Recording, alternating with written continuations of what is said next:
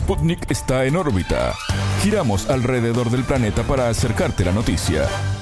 Bienvenidos al informativo de Sputnik, en órbita. Desde Montevideo los saludamos, somos Natalia Verdún y quien les habla Alejandra Patrone. Es un gusto recibirlos, nuestros títulos ya están en órbita. Comienza en órbita. Una selección de noticias para que sepas lo que realmente importa. Titulares.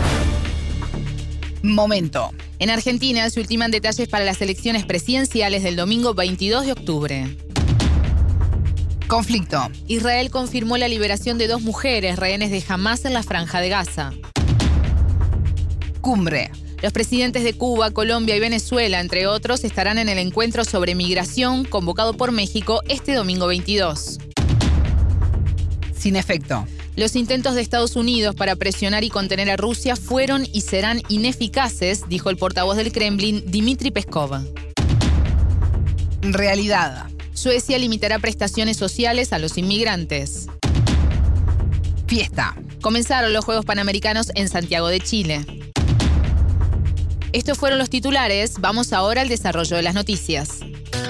El mundo gira y en órbita te trae las noticias.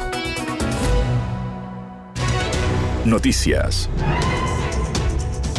Momento. En Argentina se ultiman detalles para las elecciones presidenciales. Todos los ciudadanos a partir de los 16 años de edad tendrán el derecho de votar este domingo 22 de octubre. Los candidatos son Sergio Massa, del oficialista Unión por la Patria, Javier Milei, por la Libertad Avanza, Patricia Bullrich, de Juntos por el Cambio junto con la dirigente del Frente de Izquierda, Miriam Bregman, y del aspirante de Hacemos por Nuestro País, Juan Schiaretti. En diálogo con En órbita, el analista político argentino Pablo Romá no descartó que pueda haber una sorpresa en esta instancia de primera vuelta.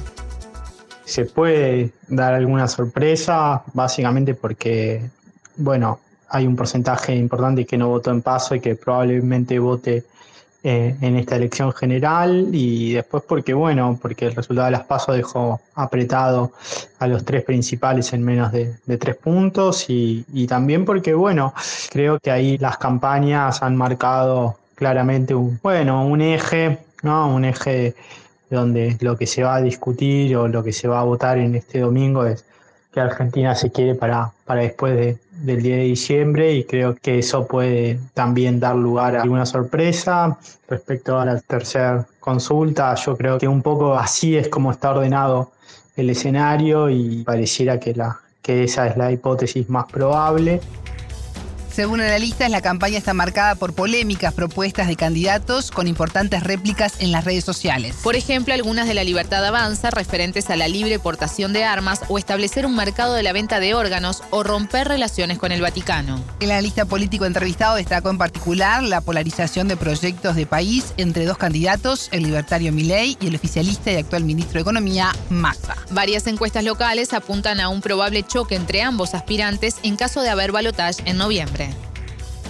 Ahora es un poco el tiempo donde el protagonismo lo tiene la ciudadanía y bueno, hay que esperar y, ver cuáles son los resultados que se obtienen para el domingo y, creo que ahí hay bueno, dos ideas bien claras, ¿no? la de la de Milei y la de Massa, donde, donde bueno, donde el rol del Estado es clave en uno y otro y bueno, habrá que ver qué es lo que sucede. En tanto, en los comicios no solo está en juego la orientación económica local del gobierno entrante, sino la dirección en el plano internacional. Por ejemplo, la relación con países de la región y con Estados Unidos. Sobre el tema, Sputnik conversó con el politólogo argentino Alejandro Frenkel.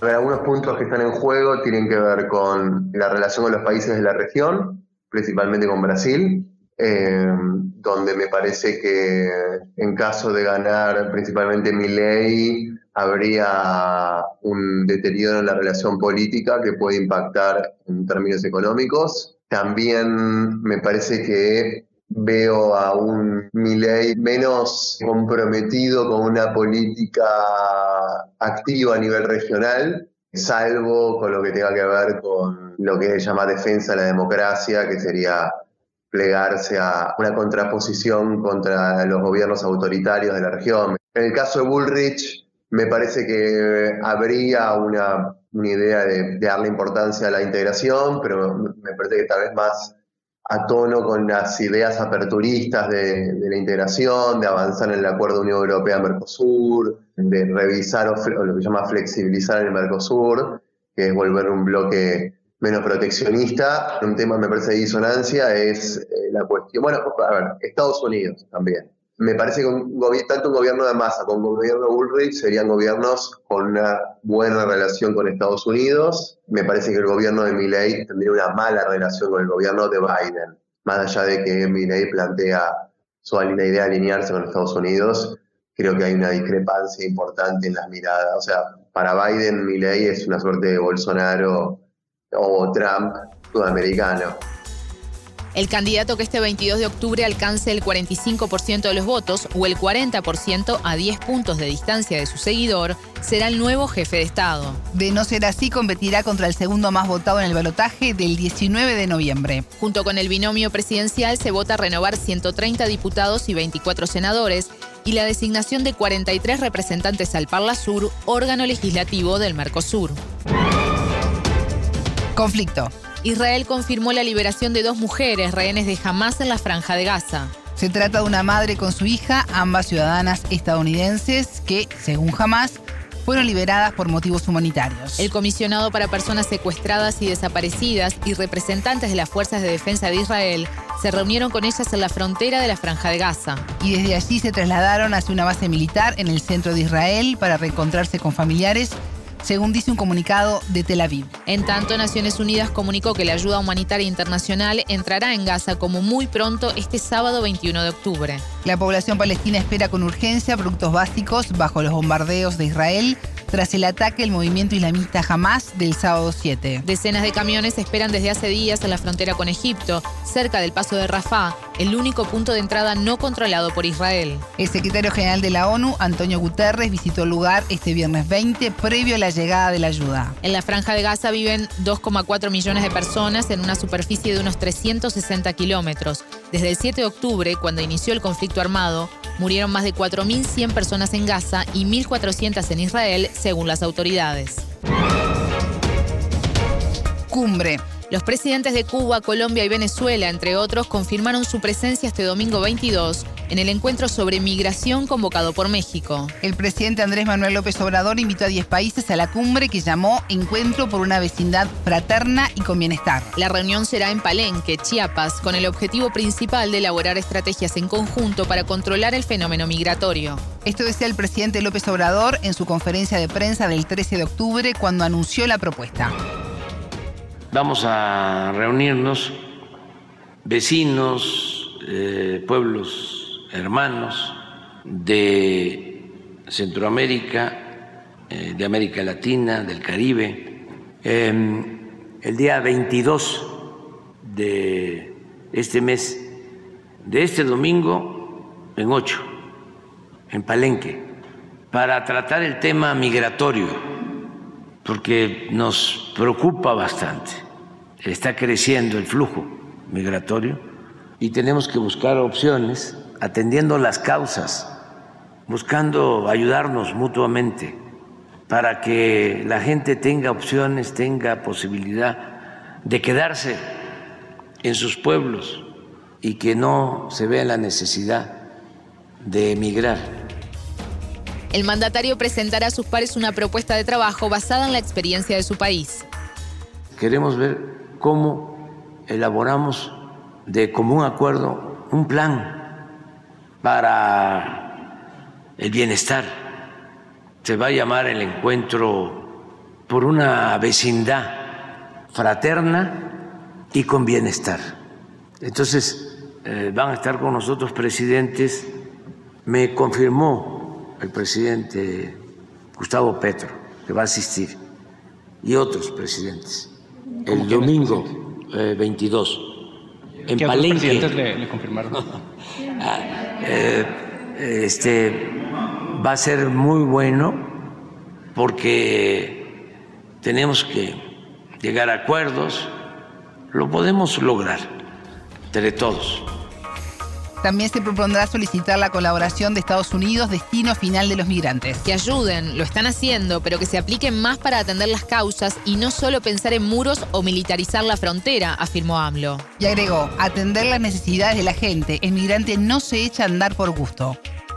Dando opciones, protegiendo a los migrantes. Nos preocupa mucho no solo el que cada vez son más, sino que corren muchos riesgos.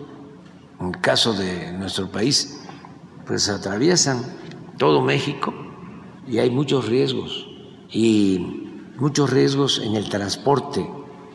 Hemos tenido accidentes en los últimos 15 días, dos accidentes lamentables, una volcadura de un camión de redila en Chiapas, perdieron la vida 10 mujeres hermanas cubanas.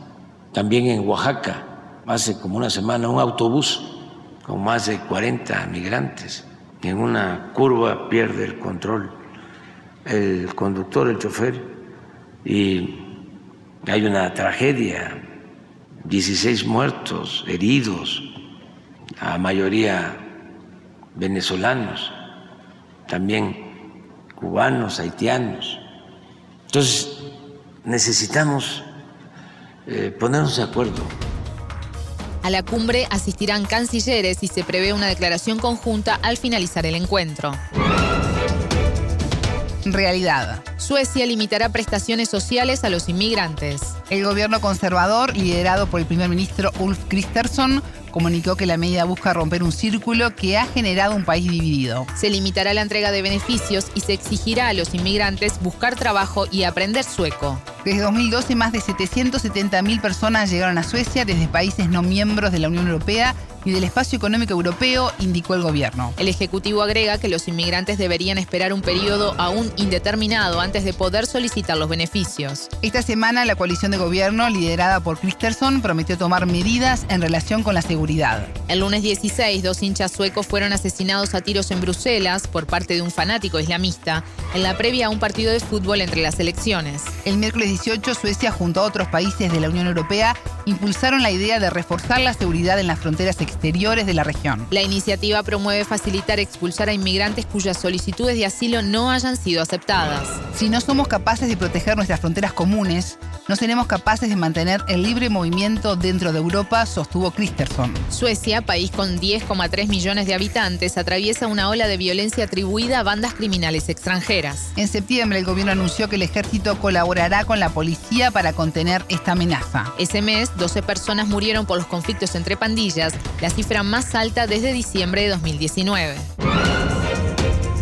Sin efecto. Los intentos de Estados Unidos y del presidente Joe Biden para presionar y contener a Rusia fueron y serán ineficaces, declaró el portavoz del Kremlin, Dmitry Peskov. El funcionario se refirió a las declaraciones de Biden de establecer paralelismos entre el movimiento palestino Hamas y el presidente ruso Vladimir Putin. Hamas y Putin representan distintas amenazas, pero ambos quieren aniquilar a una democracia vecina, es decir, a Israel y a Ucrania respectivamente, expresó el presidente de Estados Unidos. Peskov calificó de inaceptable este mensaje y agregó que Moscú no acepta ese tono hacia la Federación de Rusia y hacia su líder. Es una constante que el nombre de Putin sea parte integral de la vida política interna del país norteamericano, apuntó el vocero del Kremlin. El funcionario destacó que no hay ninguna campaña de persecución a los ciudadanos estadounidenses en Rusia. Y precisó que solo podría tratarse de ciudadanos estadounidenses que violan la ley y a los que se les aplican medidas legales. Recientemente, el Departamento de Estado de Estados Unidos sostuvo que el arresto de la periodista Alsu Kurmasheva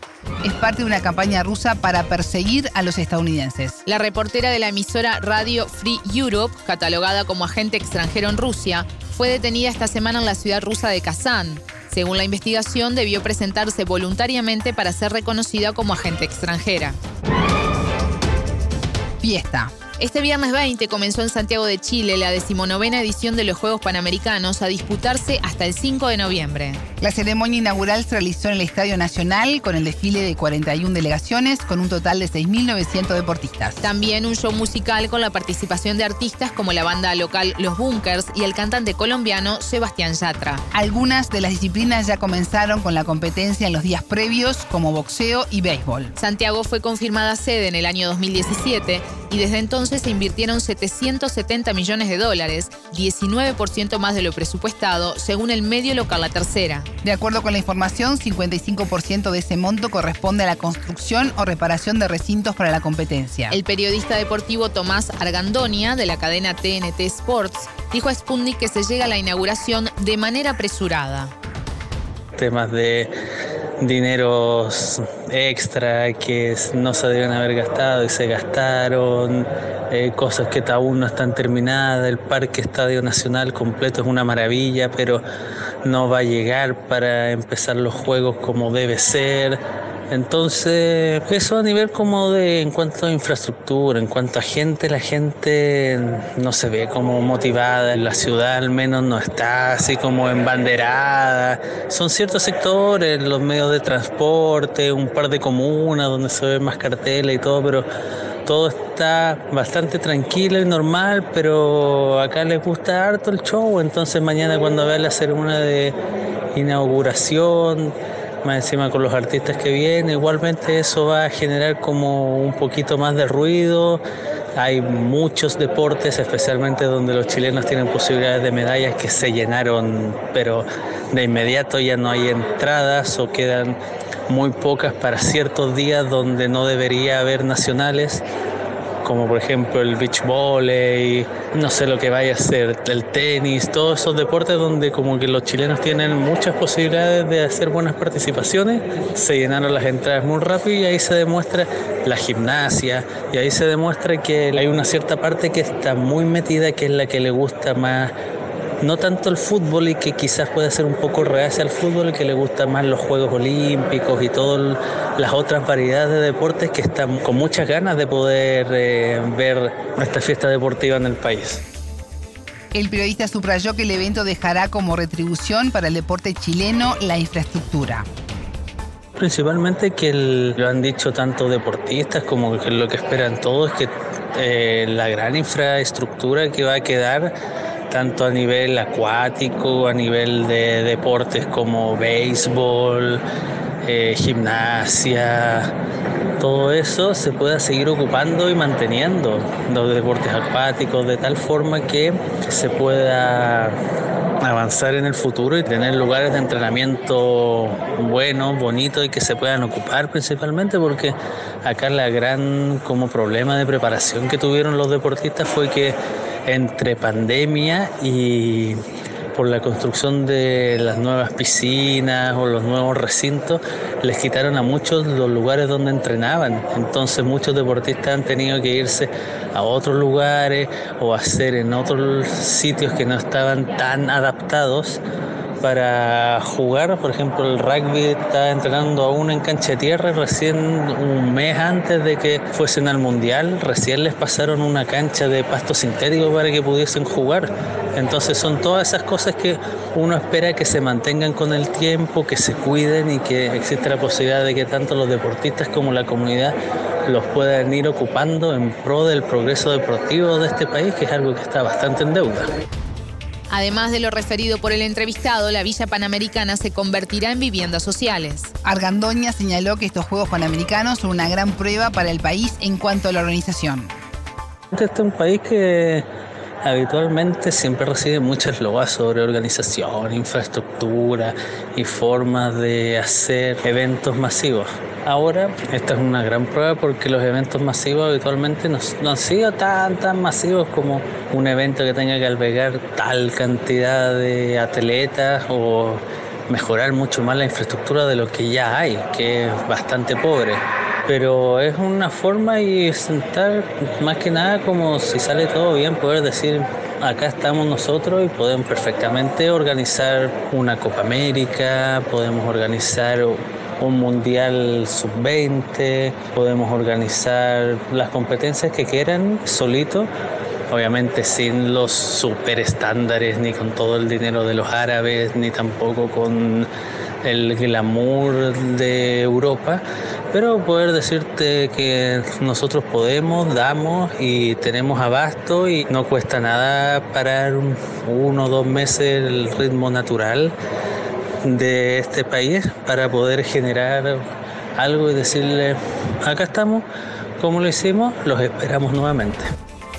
Escuchábamos a Tomás Argandonia de la cadena TNT Sports, periodista deportivo de Chile.